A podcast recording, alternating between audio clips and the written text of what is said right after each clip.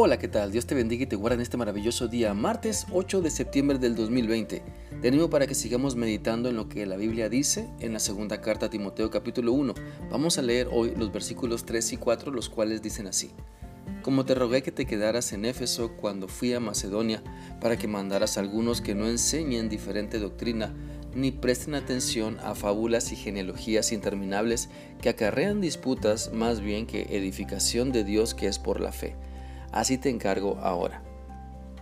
A través de estos versículos vemos que el apóstol Pablo pide a Timoteo que cuide la doctrina en la cual están creyendo los hermanos de la iglesia, pues por lo que se dice sobre genealogías y fábulas, pareciera que los llamados judaizantes estaban tratando de introducir sus ideas falsas. Sabes, siempre ha existido en la iglesia de Cristo la amenaza de quienes quieren enseñar cosas diferentes a lo que la Biblia dice, pero estas personas tuercen las escrituras para acomodar sus ideas y preceptos cuando en realidad lo que deberían de hacer es someter y ajustar su vida a lo que la Biblia dice. Es por eso que para saber si estamos creyendo en la sana doctrina, como lo menciona este pasaje, necesitamos estudiar a profundidad la Biblia y analizar nuestras prácticas a la luz de la palabra de Dios, pues le podemos pedir a Dios que su Espíritu Santo nos dirija para entender que la sana doctrina implica entender y practicar correctamente lo que la Biblia dice. El pasaje de hoy menciona aspectos en los cuales los creyentes discutían o se desviaban. Por lo tanto, toda creencia o tradición que nos desvíe de practicar la verdad de la palabra de Dios nos está desviando de la sana doctrina. La verdad es que hay cristianos que se la pasan discutiendo más por asuntos mm, tradicionales que por esforzarse en vivir lo que la Biblia nos enseña. Para muchos es muy cómodo opinar sin practicar lo que la Biblia eh, enseña. Es, más cómodo opinar sin practicar eh, que enseñar y disipular con el buen ejemplo.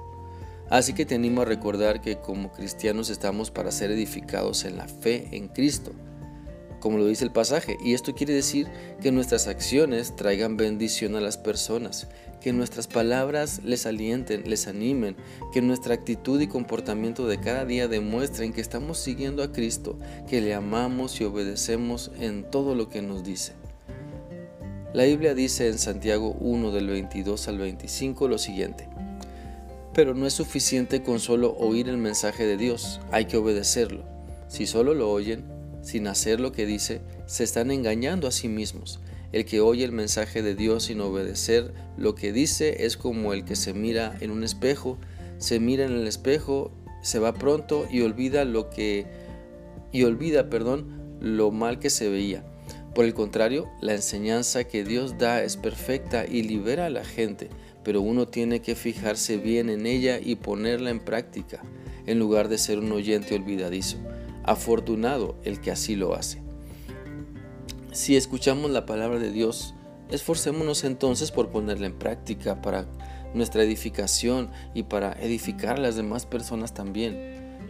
Pues cuando doy un buen testimonio, cuando mis labios, cuando mis pensamientos y mis acciones se alinean a la palabra de Dios, doy un buen testimonio, entonces las personas que me rodean y que se fijan en mi actitud se llevarán una buena impresión de Dios, de su palabra, y creerán que es posible vivir obedeciendo lo que Él nos dice. Por eso quiero animarte para que recapacitemos en cuál está siendo nuestra actitud a lo que la Biblia nos enseña. ¿Estamos escuchando y olvidando? ¿O escuchamos y nos esforzamos por ponerlo en práctica, demostrando así que vivimos en la sana doctrina? Te animo para que te des cuenta de que la sana doctrina que Dios quiere que creas y practiques es lo que la misma Biblia te dice y que no trozamos las escrituras por nuestra flojera, apatía o falta de conocimiento y práctica. Espero que esta reflexión sea útil para ti y que permitas que la palabra de Dios siga guiándote a vivir lo que ella te está enseñando. Que sigas teniendo un maravilloso día. Dios te guarde. Hasta mañana.